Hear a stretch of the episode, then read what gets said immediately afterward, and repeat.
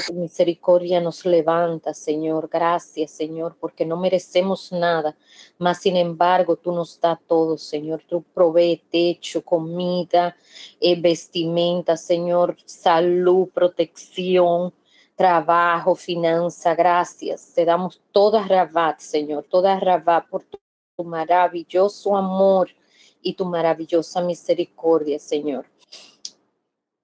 Te presentamos esta enseñanza de esta noche, Señor. Que sea tú administrando a cada uno de nosotros, que sea tú por medio de tu Ruach Kodesh hablando a cada uno de nosotros, Señor. Que esta enseñanza, Señor, no se vaya al vacío, sino que podamos aprender y al igual que eso, Señor, aplicarla a nuestra vida y ser modelo a otros, Padre. Te lo suplicamos, Señor en el nombre y los méritos de nuestro Adón Yeshua HaMashiach. Amén amén. Amén. Muy bien, vamos a continuar con lo que habíamos comenzado el lunes pasado. Ah, acerca del, del mundo espiritual para entender los causales en cuanto a la oración y en cuanto a entender de qué manera es que un ser humano puede tener entrada al trono de la gracia. ¿Ok? Porque ustedes recuerdan que antes de Cristo solamente había una intermediación sacerdotal, pero era solamente para cubrir los pecados, no para quitarlos. Y tampoco como para estar en la presencia del Eterno. Por eso es que entendemos que a través de Yeshua, Él nos abrió la puerta. Una puerta que estuvo cerrada durante todo ese tiempo, eh, digamos, cuatro mil años estuvo cerrada la puerta de entrada al, Eterno de una forma directa, al trono. Entonces Yeshua a través del velo de su carne, o sea, a través de sí mismo, nos abrió esa puerta grande para entrar en la presencia del Eterno. Entonces lo que estamos tratando de entender y de explicar en esta parte es precisamente eso, en, referencia a cómo son las cosas. O sea, cuando nosotros hablamos, por ejemplo, del fuego, el fuego, o sea, la, la candela. El fuego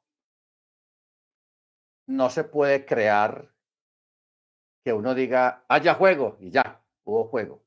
No, el fuego es el resultado de la fusión de, varios elementos. Dentro de esos elementos está el oxígeno, porque el, el, fuego en, de, sin oxígeno no, no, no hay fuego, tiene que haber oxígeno.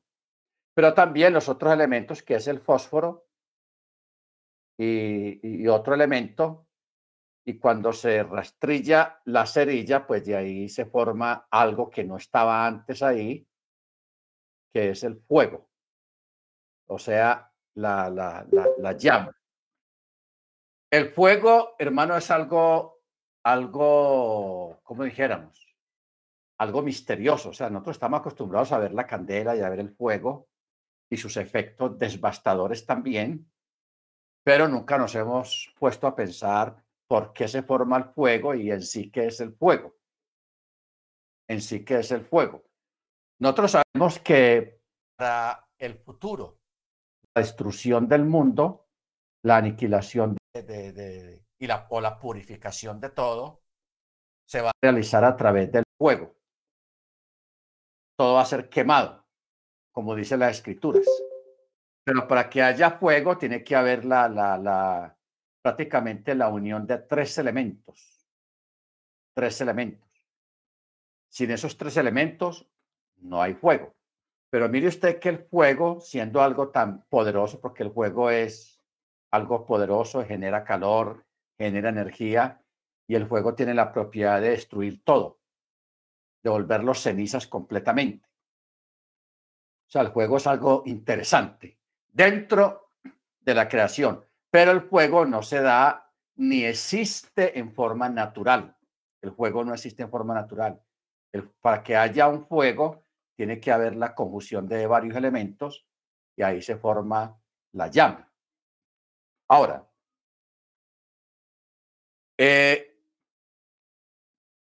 por eso es que cuando hablábamos el lunes pasado acerca de los ángeles, eh, los ángeles son criaturas que son buenas o son malas, pero no son criaturas que en ellas haya las dos naturalezas, el bien y el mal, ¿ok? Sino solamente en el ser humano. Pero ¿cómo logra el ser humano tener las dos características dentro de sí mismo? precisamente por la unión de esas tres cosas, alma, cuerpo y espíritu. Alma, cuerpo y espíritu, que son combinadas a decidir, a tomar una decisión acerca de lo que el camino que uno quiere escoger. Entonces,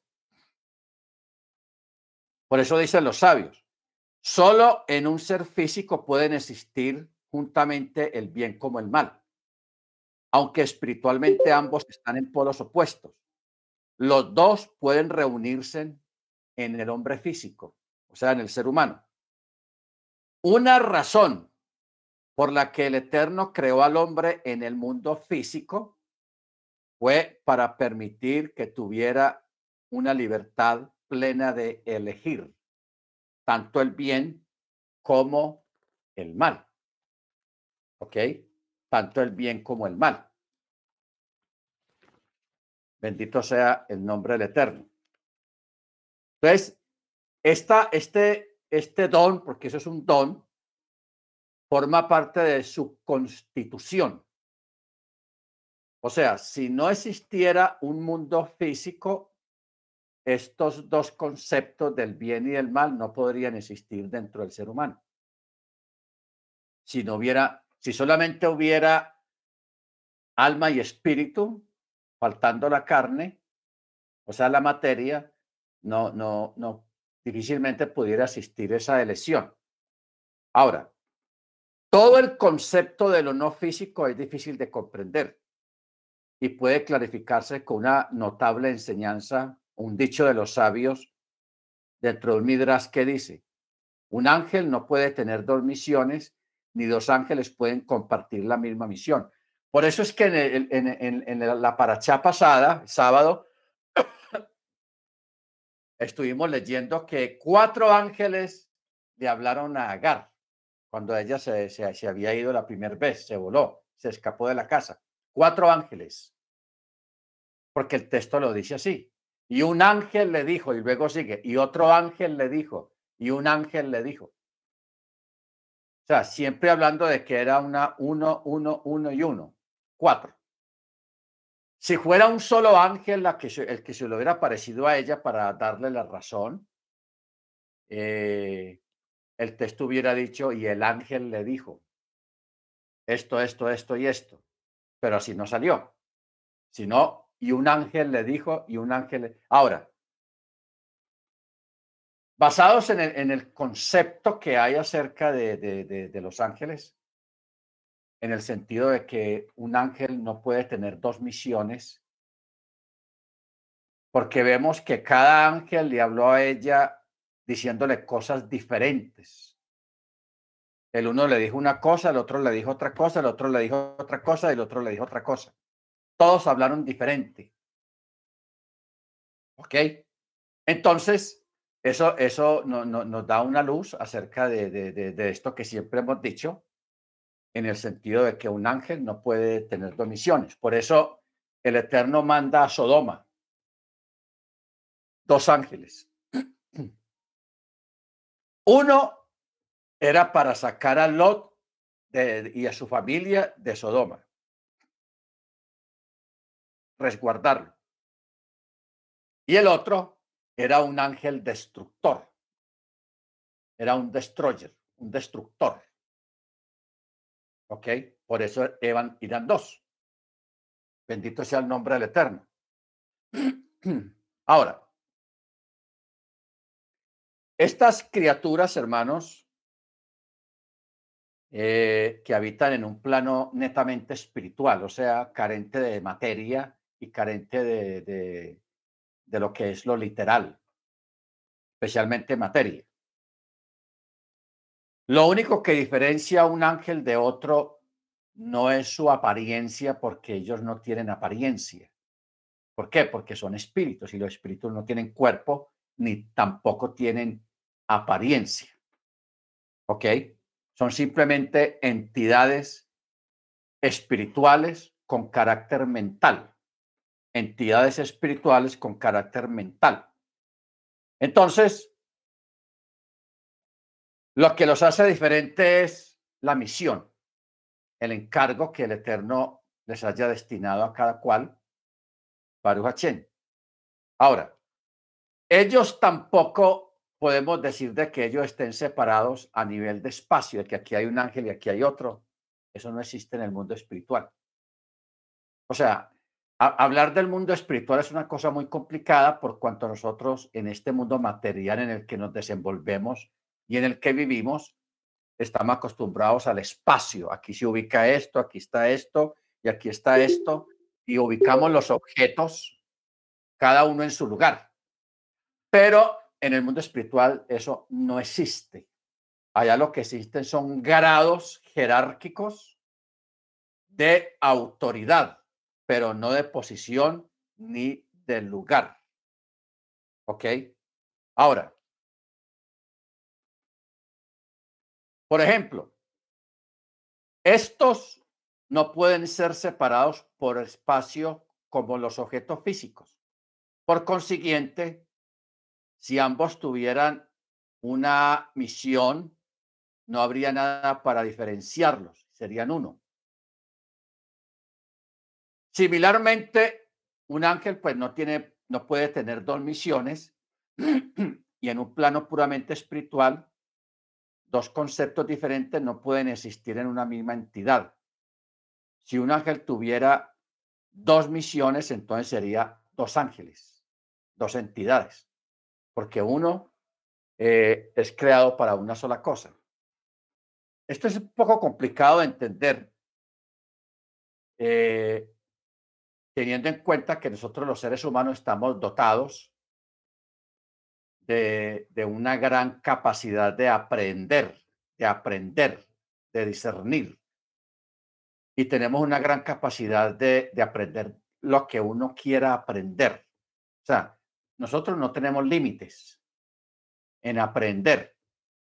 Una persona, si tuviera el tiempo, el dinero, podía hacer 10 carreras universitarias o dedicarse a estudiar, y, porque hay gente que lo logra, tener 10 carreras, 15 carreras, pero eso implicaría que la persona estaría 40, 50 años de su vida solamente estudiando. Ya cuando tenga 60, 70 años, tendría la satisfacción de decir, tengo 10 carreras. Ve, aquí está, ingeniero civil, matemático, bueno, lo que haya, lo que la persona. Y, la, y el cerebro y la persona tiene esa capacidad, no solamente de 10 carreras, sino de muchas más.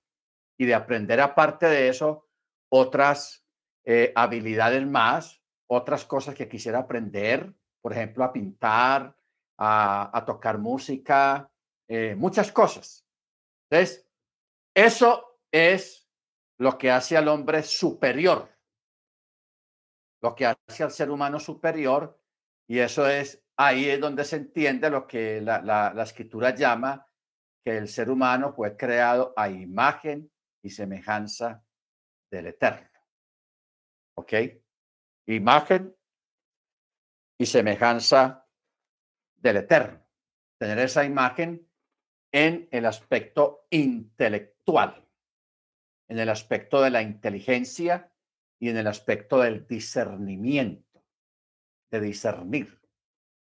O sea, una de las cosas grandes que tiene el ser humano en cuanto a capacidad intelectual es el discernimiento. Poder discernir entre lo bueno y lo malo. Y, poder discernir entre lo bueno y lo malo, eso es una cosa muy profunda. ¿Por qué? Porque cuando miramos los ángeles, los ángeles no tienen ese tipo de discernimiento. Un ángel es creado con determinada labor, determinada capacidad, y de ahí no sale. De ahí no sale. Tendrá otros conocimientos, pero son conocimientos elementales. ¿Como qué tipo de conocimiento elementales? En el sentido de que ellos son conscientes de que existe un Elohim, de que el Eterno es. No podemos decir de que existe, no, sino la, la, la conciencia de que el Eterno es su creador, su sustentador y que se le debe a Él de una forma completa. No, no, no en forma independiente, no. El único ser que tiene independencia de creer, de hacer, es el ser humano. Eso es increíble. Eso es increíble. O sea, nosotros pudiéramos haber nacido como un perro, como un gato, como un caballo, como una vaca, como una, bueno, cualquier otro, un animal o un árbol o una planta o una piedra o un grano de arena. Pero más sin embargo, nosotros somos criaturas hechos a imagen y semejanza del Eterno. Por eso es un error que hay hoy en día en tratar de la gente tratando de humanizar a los animales, de humanizarlos. Que hay gente hoy en día que dice, vea, ya tenemos un nuevo miembro de la familia. Y uno dice, uy, un niño, una niña, ¿no? Es un gato o es un perro. Entonces, y, cuando los visten, cuando duermen con ellos en la, en la cama, eh, eh, y un montón de cosas, hermanos, o tratando de, de humanizar a un animal, eso va en contra de la naturaleza.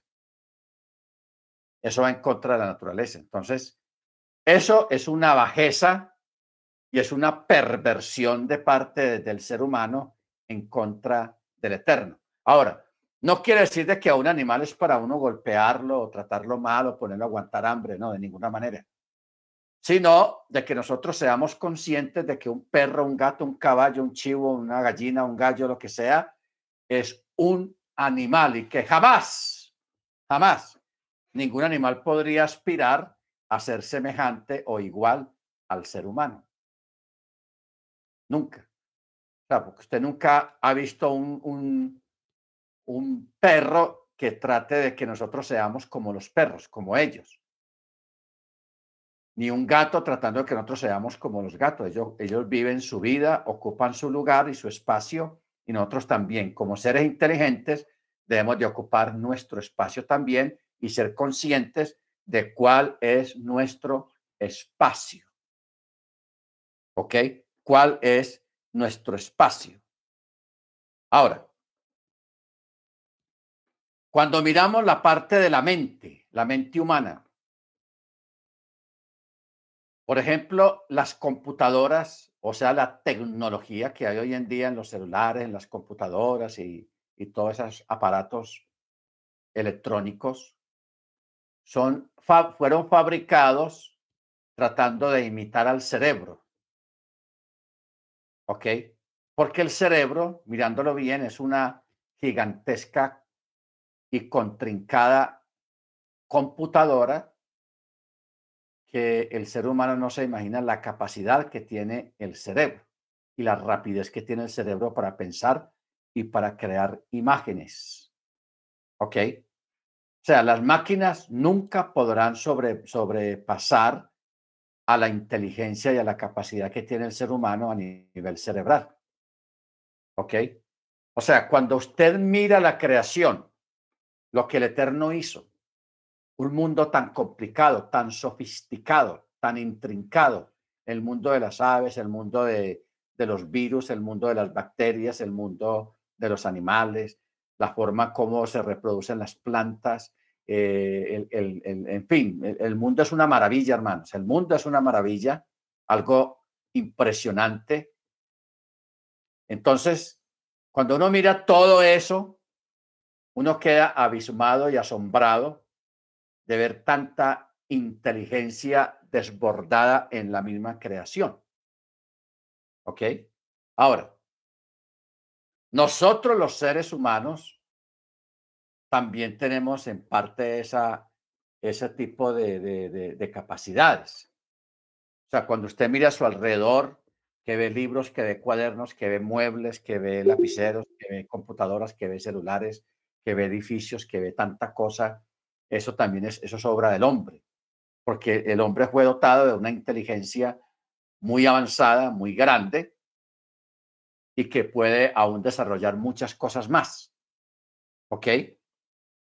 Pero el, el gran problema que ha tenido el ser humano es cómo acercarse al creador. O sea, esa inteligencia, esa capacidad que tiene, le ha nublado la mente y el ser humano más bien ha escogido el mal camino, el camino equivocado, el camino de la rebelión contra el creador, el camino de, la negación de sus orígenes. ¿Ok? La negación de sus orígenes eh, naturales. Bendito sea el nombre del Eterno. Y eso es el resultado precisamente de la libertad. De la libertad que el, que el Eterno le ha dado al ser humano, la libertad de elección, la libertad de elegir, la libertad de, de, de, de eso que nos preocupa a nosotros.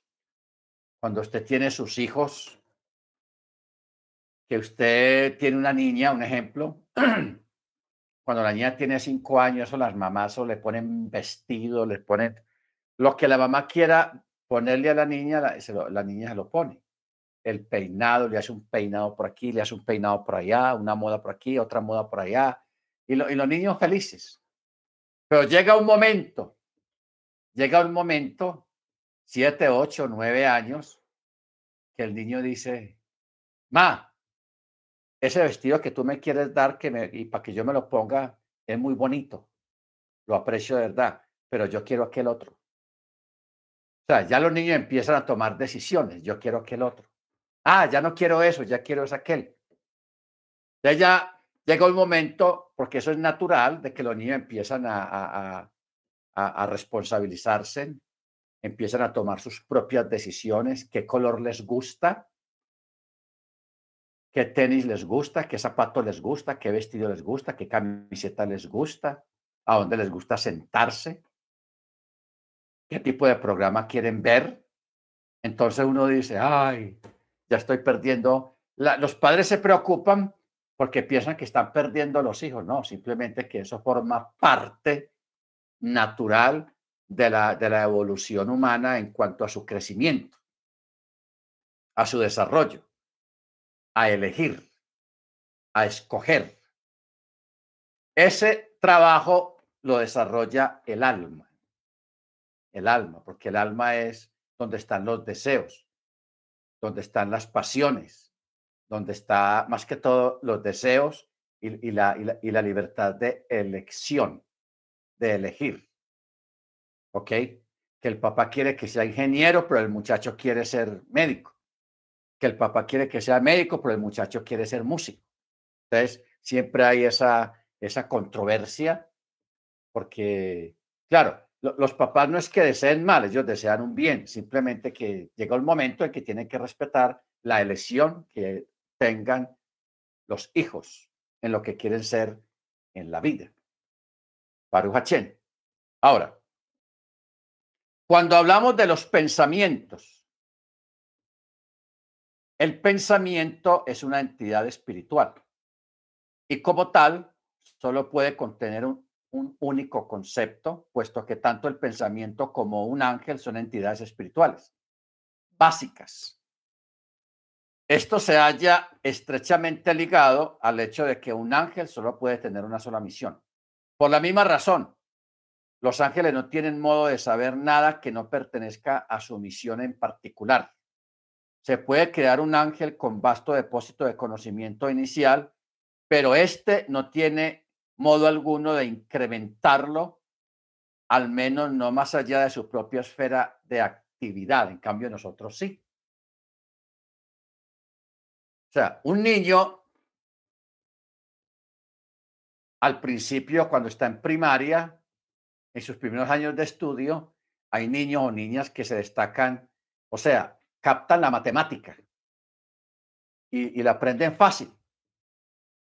Entonces, uno, sin dar cuenta, uno, uno, uno dice, ah, el niño es aplicado, le gusta estudiar. No piensa que es que le gusta estudiar, que es aplicado, pero no, tiene esa habilidad para la matemática. A medida que va creciendo y, va estudiando, para ese niño, para esa niña, las matemáticas es pan comido. En cambio, hay otros que la matemática les da duro, no la entienden y siempre pasan raspado, raspado con el asunto de la matemática, porque no, la asimilan bien, no la entienden muy bien, pero se defienden al menos en lo básico. Ya cuando el muchacho o la niña llega a la universidad, llega a la, a la secundaria y universidad, ya se destaca con esa habilidad con los números y ahí es de donde sale un arquitecto, un ingeniero, un contador, un contador o una persona que, que se mete en la, en, la, en la física, en la física, que tiene tanto matemática y fracciones y quebrados y toda esa cuestión. Y trabaja en eso, ¿por qué? Porque le es muy sencilla la matemática. Bendito sea el nombre del Eterno. Entonces, cuando uno se pone a mirar, a escudriñar la matemática, hermanos, uno se da cuenta que toda la Torá es pura matemática, números, puros números. Por eso tenemos lo, de la gematría. Y usted sabe que la matemática no tiene fin. La matemática es infinita. Una persona se puede meter y, y, echar medidas y medidas y medidas y todo lo va reduciendo a símbolos, números que debían de tener 20 ceros o 30 ceros se reducen a símbolos y ya se trabaja a través de esos símbolos. Y después de esos símbolos, cuando no alcanza, ya se cambia por otro símbolo que abarque más ceros para uno no estar escribiendo en una sola página 50 eh, ceros, porque por eso se inventó la palabra billones, trillones, cuatrillones. Ya luego de ahí se tuvo que crear otro tipo de símbolos que, que, determinen otro tipo de números más, más grandes. Entonces, por ejemplo, eh, la distancia que hay de la luna al sol, o de la tierra al sol, o de la tierra a la luna, está en la Torah, a nivel matemático.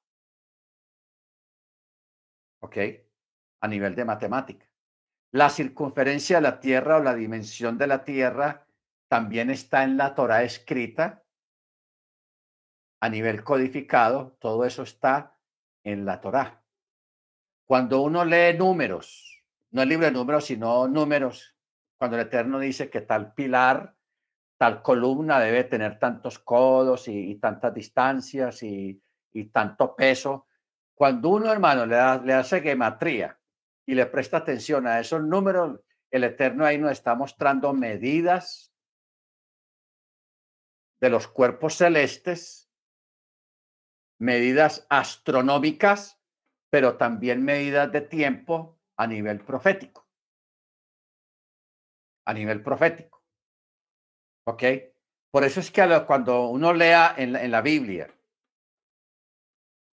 cuando dice y tal distancia, tantos estadios, tantos codos de, de, distancia y todo eso, si uno, lo que pasa es que eso necesita mucho tiempo, pero uno puede llevar esos números y trasladarlos a, a distancias, pesos, medidas que existen hoy en día en el universo. Por eso estuvimos viendo en la paracha pasada también, bueno, no, no, nos metimos mucho en el tema, pero el ser humano está conectado a nivel de la cantidad de huesos y la cantidad de órganos y la cantidad de, de arterias y la medida que tienen las arterias, los vasos sanguíneos, todo eso, eso tiene una medida ya, y eso ya está medido.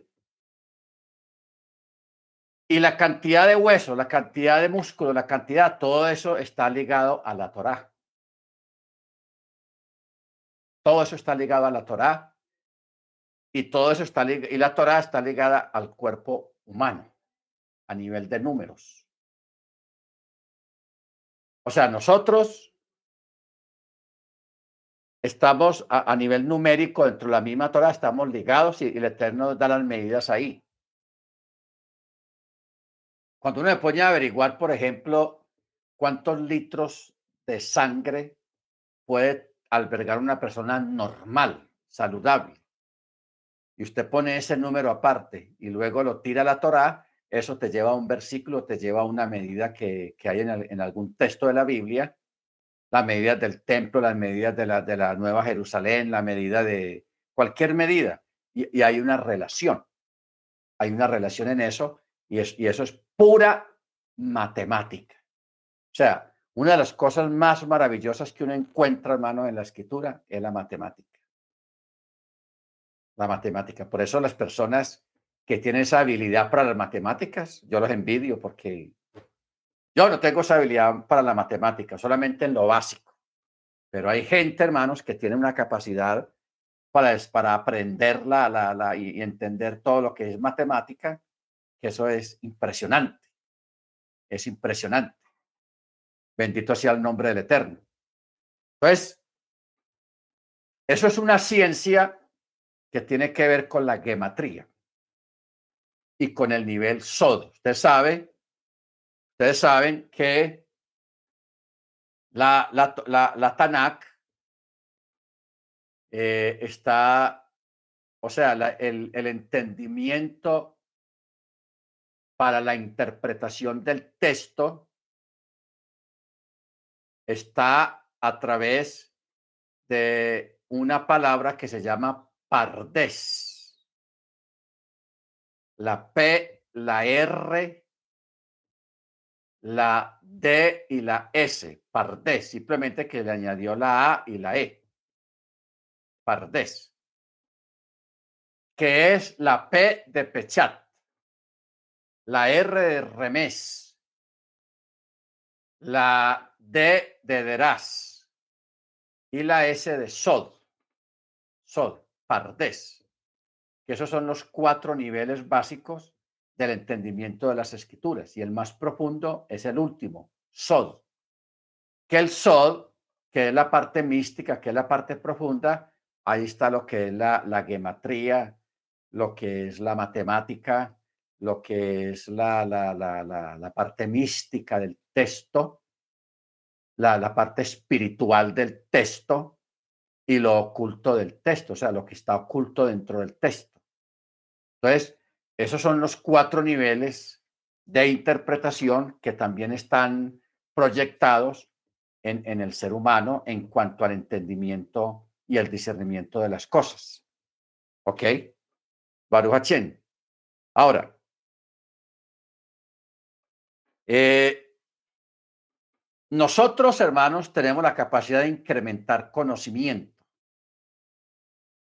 Los ángeles no. Por eso usted ve, usted nunca va a leer un texto donde diga, oh, los ángeles están en clase, los ángeles están aprendiendo. Nunca. Porque esos son, los sabios los llaman, los ángeles son inteligencias en acto. Inteligencias en acto. ¿Qué quiere decir eso?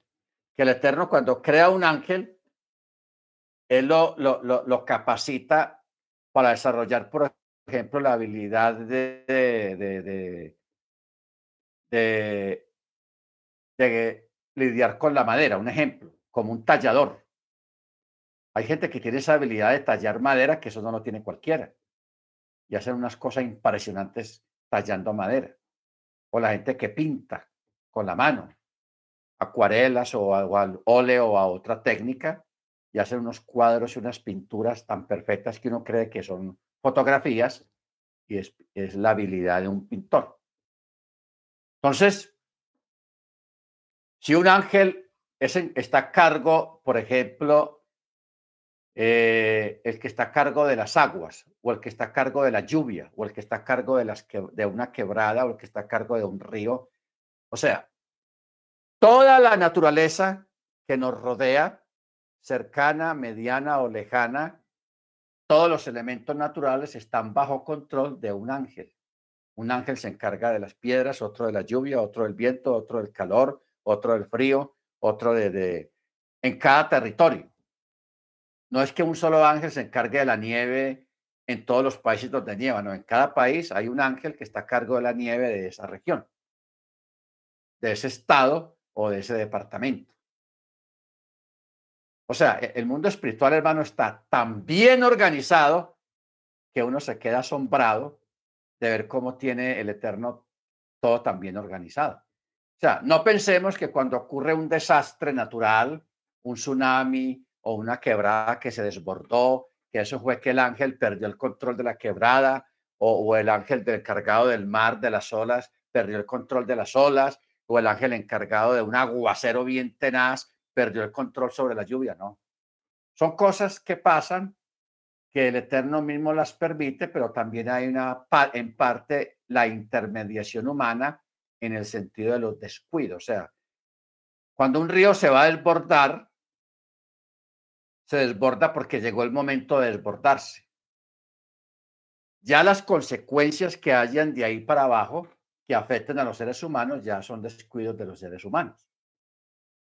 No del ángel que está a cargo de ese río, de esa quebrada o de las olas del mar, de ninguna manera. Entonces, cuando uno empieza a entender ese funcionamiento en, dentro de la naturaleza, de qué manera el Eterno es que controla la naturaleza. Entonces ahí vamos a entender muchas cosas, hermanos, y, no vamos a, a, pleitear con el Eterno, a pelear con el Eterno, a acusarlo de, porque hay gente que cuando ocurre una tragedia, acusan al Eterno. ¿Por qué? ¿Por qué hiciste eso? ¿Qué tal cosa? No. Simplemente hay eventos naturales que tienen que pasar porque forman parte del ciclo natural de las cosas. ¿Ok? Del ciclo natural de las cosas. Baruch Entonces, por ejemplo, eh, un ángel, esto está en el libro de Daniel, le pregunta a otro y dice, ¿cuándo será el fin de estas maravillas? Mire que un ángel no sabe cuándo va a ser. Por eso le está preguntando a otro, ¿cuándo será el fin de estas maravillas? Esto está en Daniel, capítulo 12. Vamos a mirar.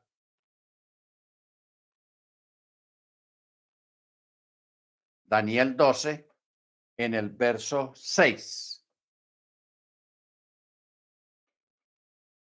Pero veamos el 5. Dice, entonces yo, Daniel, observé y aquí otros dos ángeles que estaban en pie, el uno a este lado del río y el otro al otro lado del río. O sea, eh, había un río grande y había un ángel en una orilla casi y otro ángel en la otra orilla, ahí parados flotando en el aire. Entonces, Dijo uno al otro, el que estaba sobre las aguas, ¿cuándo será el fin de estas maravillas?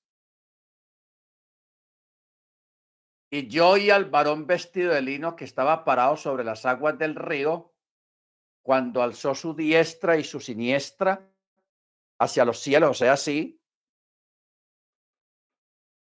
y juró por aquel que vive eternamente, que será por un tiempo y tiempos y la mitad de un tiempo, y cuando finalice el quebrantamiento de la fuerza del pueblo santo, todas estas cosas serán cumplidas.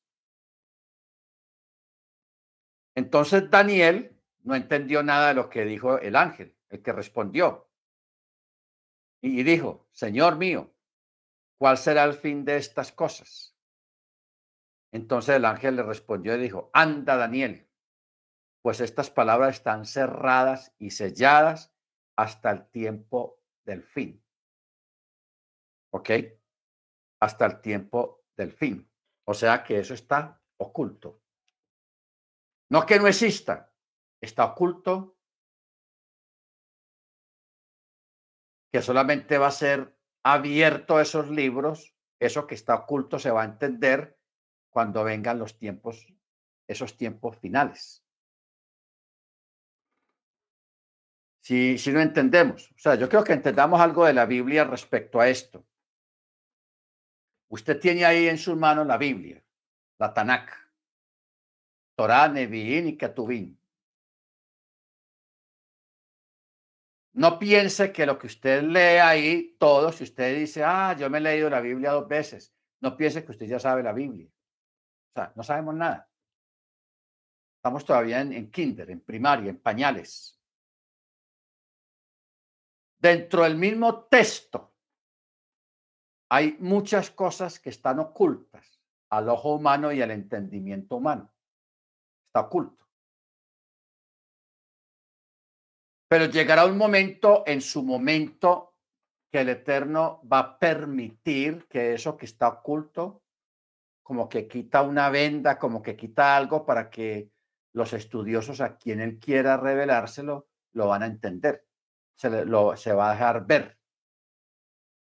¿Ok? Entonces, por eso es que hoy en día habemos tanta gente eh, tratando de desencriptar o de desclasificar la escritura. Por ejemplo, ustedes saben que todos los países tienen sus documentos clasificados. En Estados Unidos, en Canadá, en México, en Colombia, en, Francia, en Alemania, porque todas las cosas que van pasando quedan consignadas en unas crónicas, en unos files en inglés unos files.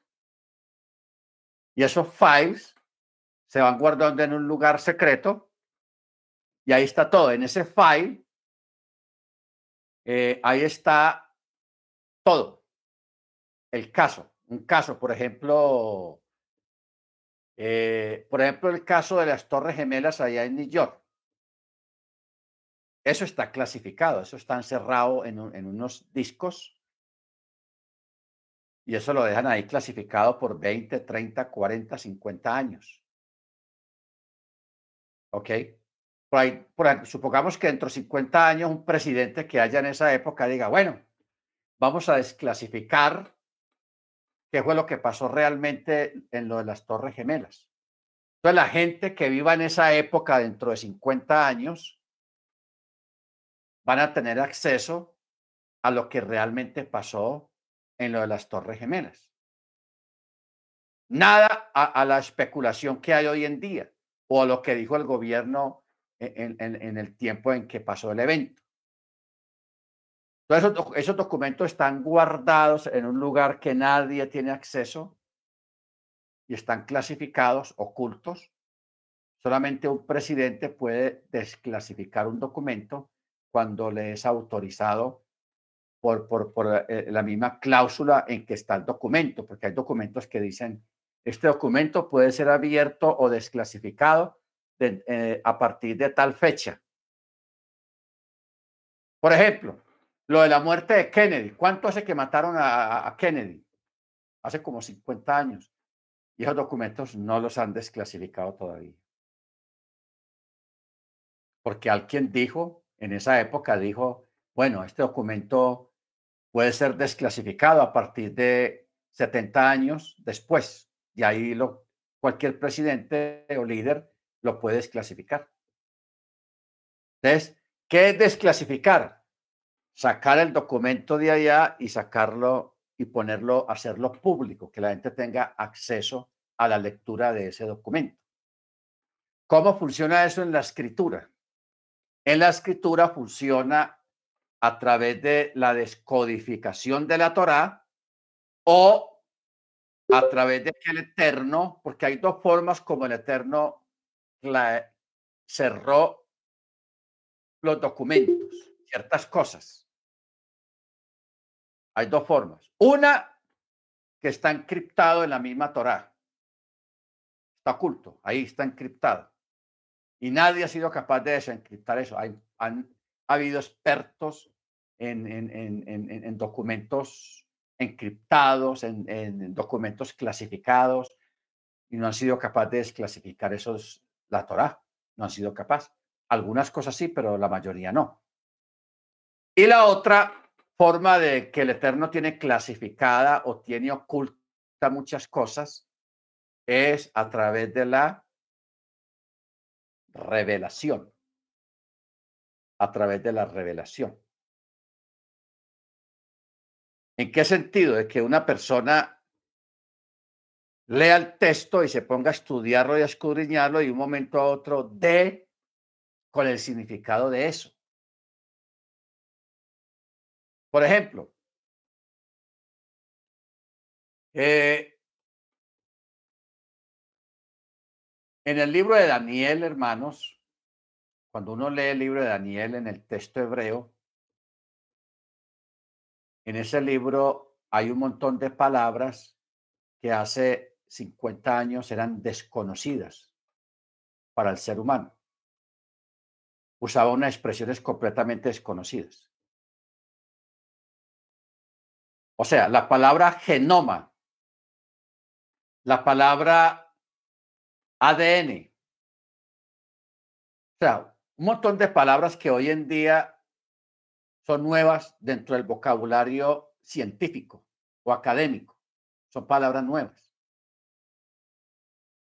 ¿Ok? Porque, por ejemplo, hoy en día tenemos un montón de redes sociales. Tenemos WhatsApp,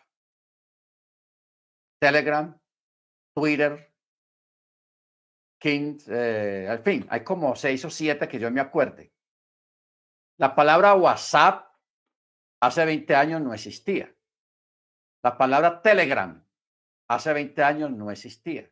Twitter tampoco existía. Son palabras modernas de acuerdo a lo que ha desarrollado la tecnología hasta este tiempo. ¿Ok? No existían. Entonces, ¿qué pasa?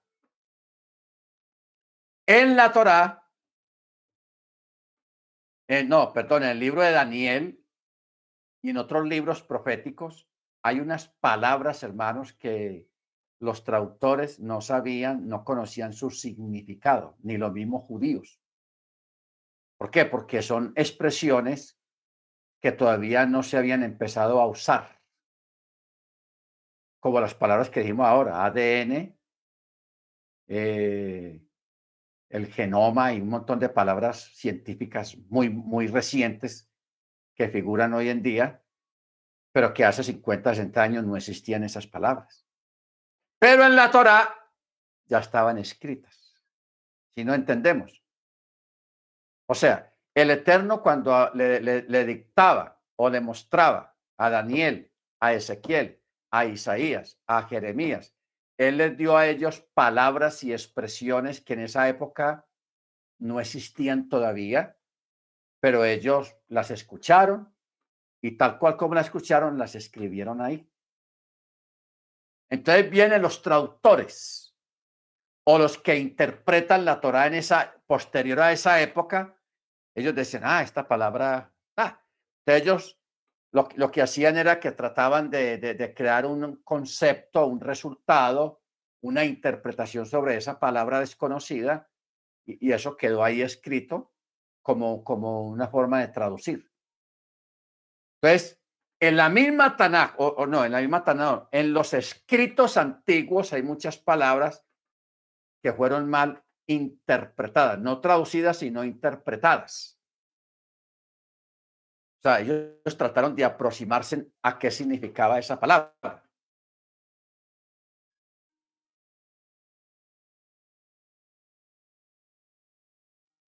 Por ejemplo,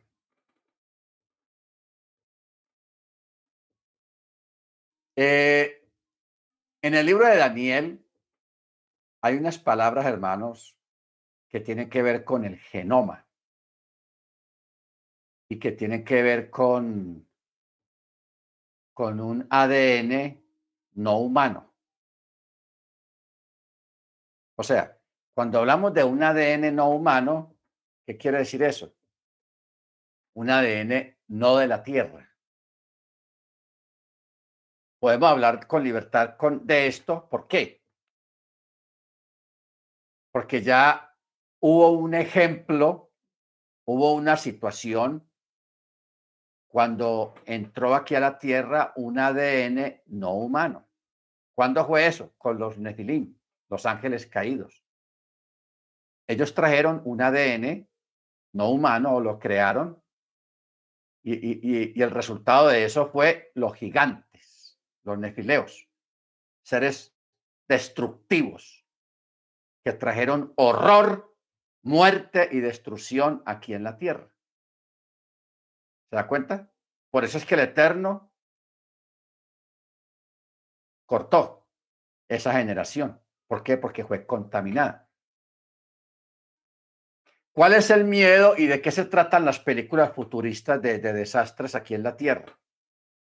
De que viene una nave del, espacio y trae un virus, trae una criatura, trae una, una, una célula, un molusco que no es compatible con nada aquí en la Tierra y ese molusco cae aquí en la Tierra y empieza a crear una destrucción y una matazón y una cosa tenaz. ¿Por qué? Porque eso no es de aquí, no es compatible con lo que, lo que tenemos aquí en el planeta Tierra. Aún aquí en la Tierra ocurre eso. ¿Qué fue lo que pasó cuando llegaron los españoles aquí a América? A los indígenas. Los españoles traían enfermedades y virus que aquí no existían en América. ¿Se da cuenta? Los españoles trajeron enfermedades terribles, que el paludismo, que la difteria, que un montón de enfermedades comunes en Europa, esa gente los trajo para acá y aquí hubo una mortandad de, los indios, de las tribus, de, de la gente que vivía aquí, una mortandad impresionante. Hasta que con el tiempo se fueron creando anticuerpos y los, y los aborígenes de aquí se fueron fortaleciendo, pero antes de eso hubo una mortandad muy impresionante. ¿Por qué? Porque muchos años separados los europeos con los americanos y igualmente, si un indígena, si hubieran sido los indígenas los que hubieran colonizado Europa, hubiera pasado igual. Las enfermedades tropicales propias de aquí, de América, las hubieran llevado para Europa y hubiera traído también allá una mortandad impresionante. ¿Ok? ahí nos damos cuenta que hay cosas que no se deben de mezclar. No se deben de mezclar. Entonces, aquí en este libro de Daniel, yo recuerdo hace, hace unos años con, con otro pastor nos, metimos al texto hebreo en el libro de Daniel. Ah, eso fue una cosa, una cosa de locos. O sea, empezamos a ver unas palabras que nosotros conseguimos el texto en hebreo de Daniel y conseguimos un diccionario bien bueno, una especie de Larousse, pero, pero en hebreo, de, de palabras hebreas, un diccionario bien completo. Por ejemplo, este diccionario esto es un diccionario básico, esto es lo más básico que hay. Muy básico, pero un diccionario bien, bien, bien exhaustivo, bien completo. No lo conseguimos. Entonces empezamos a tirar las palabras hebreas al diccionario. Y ahí salieron, hermanos, unos resultados. O sea, palabras que hoy en día son nuevas. ADN, genoma, eh, y otras palabras que todavía no han salido. Porque ahí nos encontramos en ese libro de Daniel palabras completamente desconocidas, no estaban en ese diccionario, no estaban. ¿Por qué no estaban? Porque esas cosas se van a descubrir dentro de 5 o 10 años o van a salir y les van a dar un nombre y eso ya estaba profetizado, ese nombre ya estaba escrito desde la época de Daniel, ya el Eterno la había mandado escribir. Eso, hermanos, es una locura, eso es una cosa tenaz. Eso sí es tenaz. ¿Ok? Entonces, Por eso, hoy en día hay muchas cosas, hermanos, que están cerradas, están selladas, porque no es el momento. No es el momento. ¿Ok? Solamente pidamos al Eterno revelación, discernimiento. No que nos vaya a revelar algo nuevo, porque eso ya está ahí. El texto está escrito ahí, la palabra ya está escrita en, en, el documento, en la Tanakh. Eso ya está. Por eso que, que alguien venga y le diga a usted, ah, Señor me reveló eso, es puro cuento chino, hermanos. Eso no, eso no es así. Todo está aquí y en otros documentos antiguos. Todo está ahí escrito. Simplemente que el Eterno en su momento, en su tiempo, por eso cuando hablamos en los, acerca de los tiempos del Eterno, eso es algo muy real. Las cosas son en el tiempo del Eterno, tanto en cuanto a lo que se vaya a mostrar y a revelar, como también en, las cosas de cada uno de, su vida, de nuestras vidas su petición, su necesidad, lo que usted le está pidiendo al Eterno. Usted entienda claramente su petición o lo que usted desea, eso va a ser en el tiempo del Eterno, no cuando nosotros queramos. Amén. No cuando nosotros queramos, sino en el tiempo del Eterno, porque Él tiene todos los tiempos, los tiene trazados. Todo está trazado. ¿Dónde está eso de que todo está atrasado? Vamos para el Salmo, un Salmo, imagínense. Un Salmo. Salmo 19. Para mí de los salmos, el Salmo 19 es el más profundo de todos los salmos. O sea, lo que hay ahí es tenaz. Entonces, mire cómo dice. Los cielos cuentan la gloria de Elohim y el firmamento muestra la obra de sus manos. Día tras día vierte su mensaje. O sea, esos son los mensajes astronómicos. Acuérdense que yo les he enseñado, he dicho que la Torah está escrita de arriba, en el firmamento, a través de la posición de las estrellas, que cada noche cambia, se mueven un poquito, cada noche. Entonces, cada noche es como pasar una página. La otra noche, otra página. Entonces, hay expertos y hay gente, especialmente en el Oriente, que saben leer allá arriba. Y eso es lo que dice aquí. Día tras día vierte su mensaje. Noche tras noche da a conocer sabiduría, o sea, conocimiento. No hay lenguaje ni idioma. Mire que no es un lenguaje humano, ni es un idioma humano, en que la voz de ellos no sea oída. Entonces, aquí hay la palabra clave. Su trazo llega a toda la tierra. Y sus palabras hasta los confines del orbe. En ellos puso tabernáculo para el sol. ¿Ok? Entonces aquí habla del trazo. La forma como el Eterno tiene trazado todo. Todo está trazado. ¿Ok? Por eso es que hemos dicho siempre de que la vida suya está escrita aquí en la Tanakh, en la escritura, en forma codificada. No estamos hablando de lo cotidiano de la vida, sino de los, de los hechos importantes en su vida. Desde que nace hasta que te mueres. Todo está aquí, trazado. Todo está trazado ahí. ¿Ok? Entonces, para el Eterno no hay nada oculto de lo, de lo suyo. De usted, no hay nada oculto. Por ejemplo, yo le pregunto, ¿usted qué va a hacer el próximo domingo? Usted en este momento no sabe. Usted dice, ah, de pronto salga a dar una vuelta o tengo planeado ir donde mi papá, donde mi mamá, o bueno, lo que sea. Pero el Eterno, Él sí tiene ese día domingo, lo tiene ya trazado aquí escrito. Fulano de tal, el domingo, va a ir a tal parte a tal hora y, todo está ahí escrito ya. Increíble. Y eso está escrito acá en la escritura. ¿Ok? Entonces uno pregunta, ¿cómo hace el Eterno para escribir la vida de millones y millones y millones de personas en un libro de estos, en un documento de estos? ¿Cómo hace? Entonces, yo le hago una contrapregunta.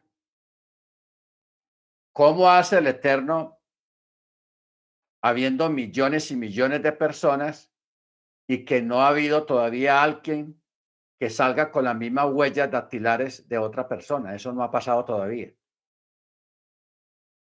¿Cómo hace el Eterno? En, una, en un pedacito de, de dedo aquí y que él trace esas, esas marcas ahí de forma que no se repitan. ¿Cómo hace el Eterno para que no se repitan, hermano? Es que puede haber una repetición, pero con el asunto de las huellas no hay repetición. Igualmente el ADN, no hay nadie repetido, no hay nadie que tenga el mismo ADN, no, no lo hay, pero en especial las huellas, hermanos. Eso sí me parece a mí asombroso, porque cada día están naciendo niños y niñas y nazcan y nazcan y nazcan y nazcan y seguirán naciendo por muchos años y, y, dentro de 10 años no van a ser nadie que tenga la huella de alguien que existió hace 50, 60, 80 años. Todos son únicos. Eso, hermanos, es una maravilla y eso es control del eterno sobre la creación control del Eterno sobre la creación. Eso es único. Por eso a él hay que darle la honra y la gloria por su sapiencia, por su sabiduría. Y decir sapiencia y decir sabiduría, hermano, eso es como insultarlo porque él es mucho más que eso. Eso es mucho más que eso. Bendito sea su nombre. Bendito sea su nombre. Entonces, ahora, en el mundo físico, en el mundo físico, podemos aprender mediante los cinco sentidos que tenemos. Oír, tocar, sentir, oler y saborear. Son los cinco sentidos primarios y básicos que tenemos. Porque nuestro conocimiento básico de las cosas proviene precisamente de la proximidad que tenemos con los objetos. ¿Ok? Si yo cojo el cuaderno y saco una hoja, yo la puedo doblar y la puedo apretar. Pero yo cojo esto, yo no puedo hacer lo mismo que hice con la hoja. Entonces, ¿qué digo yo? La hoja es delgada y la puedo manipular, pero esto no, esto no se deja doblar.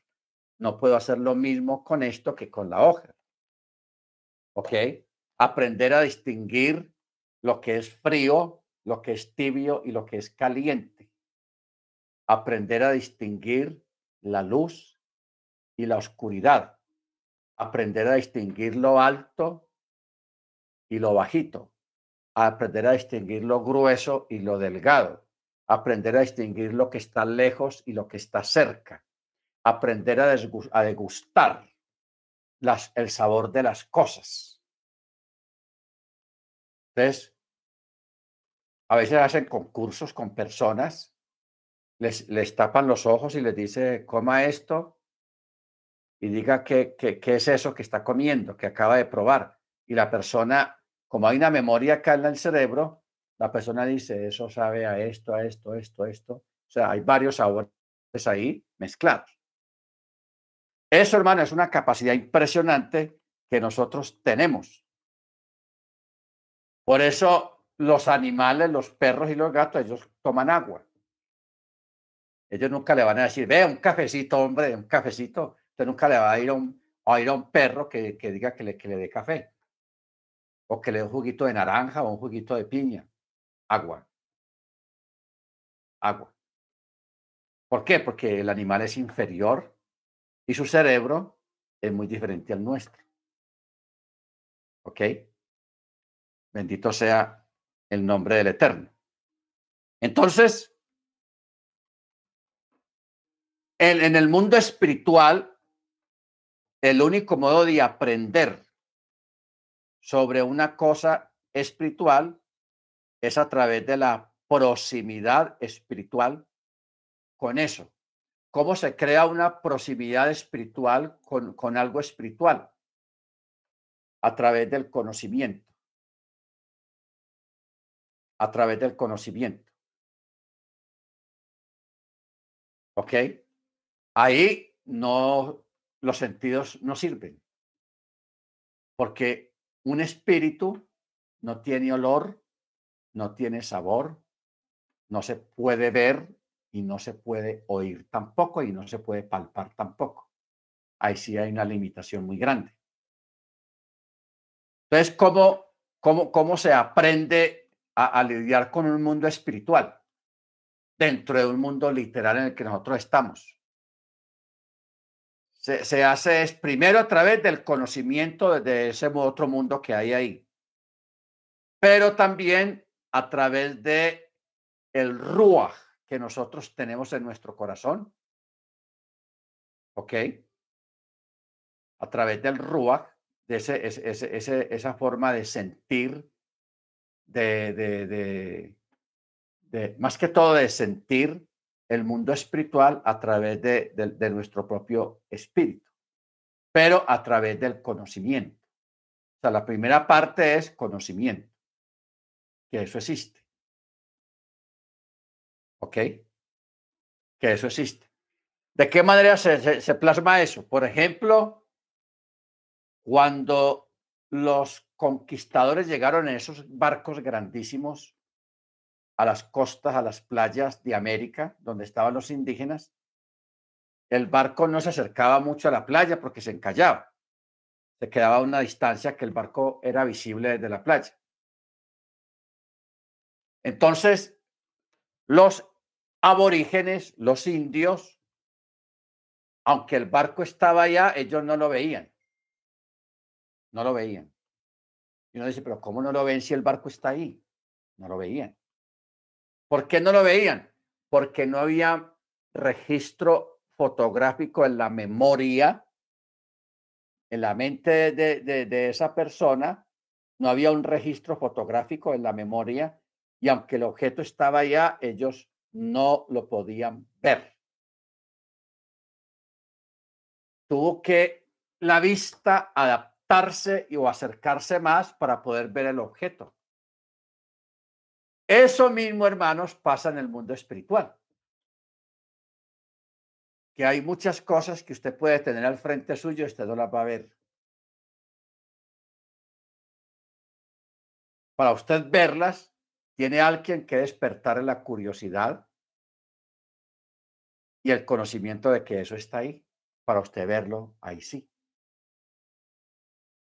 ¿Ok? Entonces, en este momento delante suyo pueden haber muchas cosas, muchas entidades, muchas cosas espirituales que usted no las ve, que se pueden ver, pero usted no las ve.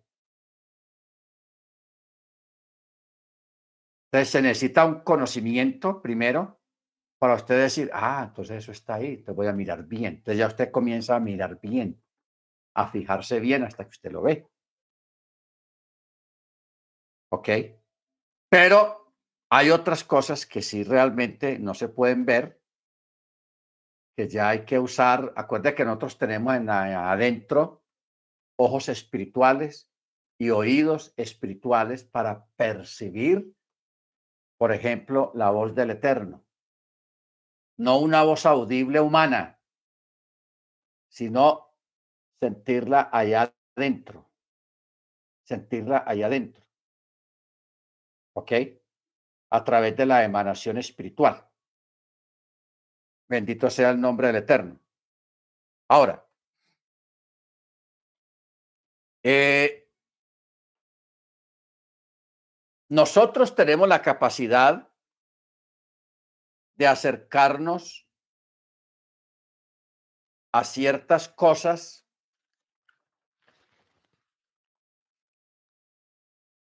pero solamente se logra es a través de elevar de una aliyá espiritual. Por ejemplo, estos ángeles están asignados a un lugar espiritual, no a un lugar físico en el espacio, no, a un lugar espiritual. Y no tiene modo de elevarse nada más. Por eso, cuando el profeta habla de los ángeles, dice, y alrededor de él estaban los serafines. Esto está en Isaías 6.2. Vamos a mirar. Isaías 6.2. Dice 6.1. En el año de la muerte del rey Usías, vi a Adonai sentado sobre un trono alto y sublime, y sus faldones llenaban la casa. Ahora, vamos a hacernos una pregunta. Si las, si las faldas llenaban la casa, entonces, ¿cómo hizo él para ver lo que había debajo de las faldas? Imposible, ¿cierto? Entonces, ¿cómo explicamos este texto? Se explicaría un lugar de gloria rodeado de una luz esplendente, pero que a pesar de que había una luz, se podía ver lo que había dentro. Simplemente que a eso se le buscaron palabras humanas en el sentido de que se dice un trono alto y unos faldones que llenaban la casa. Y dice, por encima de él había serafines, o sea, seres impresionantes.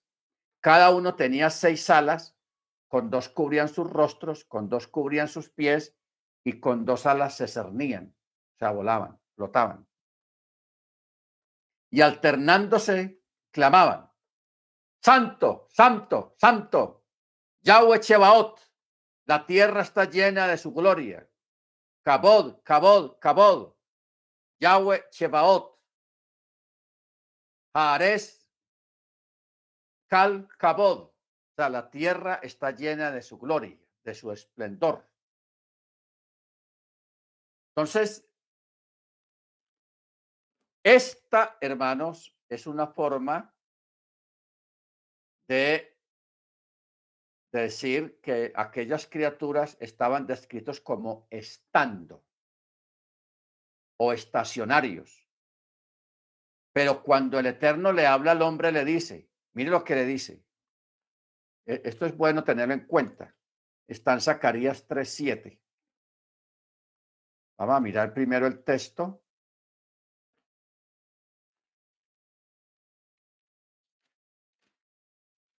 Zacarías 3, 7.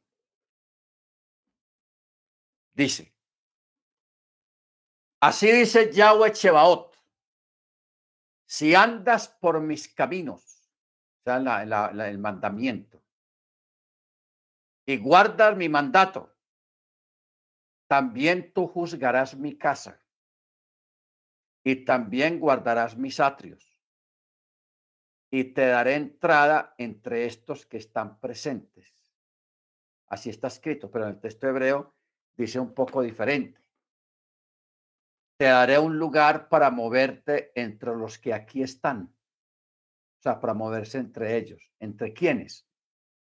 Lo que relata el texto que leímos esas criaturas que tenían seis alas, con dos se cubrían el rostro, los otras dos los pies y, y con las otras dos flotaban, pero estaban estacionarios en un solo punto.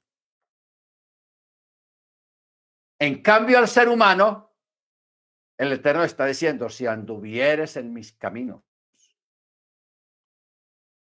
te daré lugar 3.7. Te daré entrada o te podrás mover entre estos que están presentes. Ok, o sea, una mayor capacidad del Eterno le va a dar a los creyentes cuando estén en esos lugares celestiales. Puede ser en el segundo cielo, en el tercer cielo, en el cuarto cielo, en el quinto cielo, donde sea vamos a tener la capacidad de movernos en medio de esas criaturas, cosas que ellos no pueden hacer con plena libertad, como la que nosotros tenemos y vamos a tener en un futuro. ¿Ok? Vamos a tener en un futuro. O sea, el Eterno está mostrando al profeta una visión de ángeles estacionarios y le dice que podrá moverse entre ellos. El hombre puede desplazarse de nivel en nivel. Perdón. Puede desplazarse de nivel en nivel, pero los ángeles siempre están atados a su plano particular, al lugar que el Eterno les dio que estuviesen ahí. Por consiguiente, para alcanzar los máximos niveles de comunión con el Eterno y de santidad con el Eterno, el hombre debe en el mundo físico, en este mundo, creer obedecer la palabra del Eterno, porque la fe lo liga a los objetos físicos que, que estamos aquí, que nos rodean. Pero también nos ligan a través de la fe al mundo espiritual, o sea, al acercamiento porque a través de la fe y a través de la obediencia al mandamiento nos da esa posibilidad de acercarnos a un mundo espiritual que nosotros no conocemos muy bien, pero que a través de la obediencia nos acercamos a ese mundo espiritual. Por eso es que Pablo dice que nosotros somos un espectáculo a los ángeles. ¿En qué sentido nosotros somos espectáculo a Los Ángeles.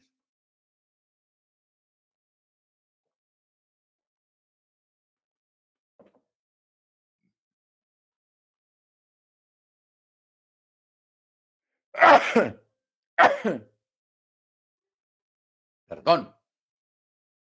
En el sentido de que nosotros, hermanos, a través de la fe, a través de la oración, y a través de la obediencia al mandamiento podemos lograr cosas que ellos no, no viven ni logran dentro del mundo espiritual. ¿Lograr qué cosas?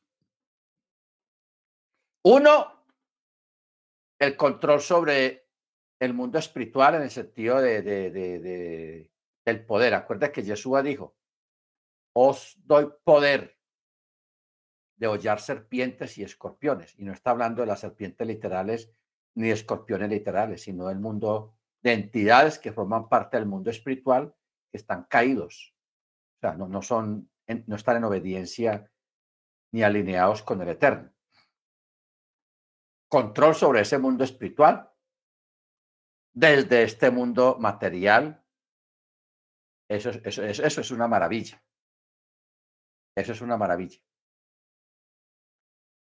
¿ok? Porque ellos están acostumbrados a ese mundo espiritual de ellos, ellos no pueden estar aquí en nuestro mundo a nivel literal, de tocar, de coger objetos y desplazarlos, no.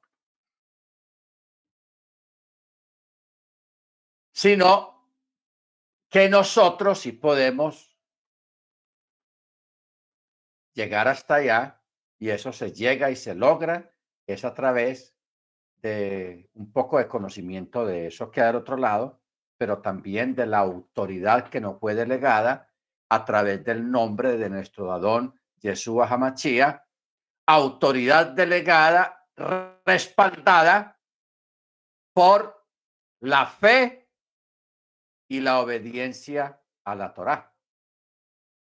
¿Ok? La obediencia a la Torá. Bendito sea el nombre del Eterno. Ahora, por eso es que Yeshua dijo en cierta ocasión que vendría tiempo en que los verdaderos adoradores adorarían al Padre en espíritu y en verdad. Abriéndonos de esta manera la puerta grande al trono de la gracia a través de sí mismo, esto es, a través del velo de su cuerpo. ¿Cuál es el velo de su cuerpo? La Keilah, la congregación. ¿Ok? Acuérdense que nosotros somos el cuerpo del Machir. Entonces, cuando nosotros entendemos la relación entre lo físico y lo espiritual, ahí es cuando nos lleva a lo del fuego. El fuego. Por eso dice un dicho rabínico, dice, el que quiera conocer la sabiduría de la santa unificación, que mire la llama que surge de un carbón o del fuego o de una lámpara encendida. La llama no puede surgir a menos que esté unida a algo físico. O sea que la, la, llama necesita el, fósforo, el elemento ese químico, el fósforo, que haya oxígeno y otro elemento que no recuerdo el nombre. Entonces, cuando se unen esos tres elementos bajo ciertas circunstancias de rastrillar el fósforo, ahí se produce, se crea la llama. Pero la llama no existe por sí sola. Usted no puede decir, ve, apareció esta llama. Hay cosas que sí existen por sí solas, el agua, el aire, el oxígeno, las piedras, pero el fuego no. El fuego es el resultado de el control y, el, y, en otro entrar al mundo espiritual y tener control de ciertas áreas del mundo espiritual es el resultado de la fe y la obediencia a la palabra, al mandamiento. No la obediencia al Señor, como dicen muchos, no, yo obedezco al Señor. No, hay, hay unas cosas muy puntuales que hay que cumplirlas para poder llegar a esa, a esa facultad. La primera es la fe, luego el Shabbat, las fiestas del Eterno, eh, dejar a un lado lo, lo, impuro, o sea, la, la, la, la, comida no kosher, dejarla a un lado, por muy rica que a usted le parezca, dejarla a un lado, porque esa, e, eso es lo que prepara el cuerpo Ojo, la obediencia al mandamiento prepara nuestro cuerpo físico para que se pueda alinear espiritualmente con el eterno, porque el eterno, el mundo y la esencia del eterno está es en el mundo espiritual. Por eso es que Jesús dijo, como dijimos ahora, Vendrá tiempo en que los verdaderos adoradores adorarán al Padre en espíritu y en verdad. Pero para llegar a ese punto de adorar al Eterno en espíritu y en verdad, hay que prepararnos. Y la preparación es la santificación a través de la obediencia al mandamiento. No hay otra forma, no hay un, ejercicio, un ejercicio espiritual y no, simplemente obedecer mandamiento. Amén. Bendito sea el nombre del Eterno. Muy bien, hermanos. Se nos fue el tiempo. Vamos a parar acá. Eh, vamos a, a orar, vamos a darle gracias al Eterno.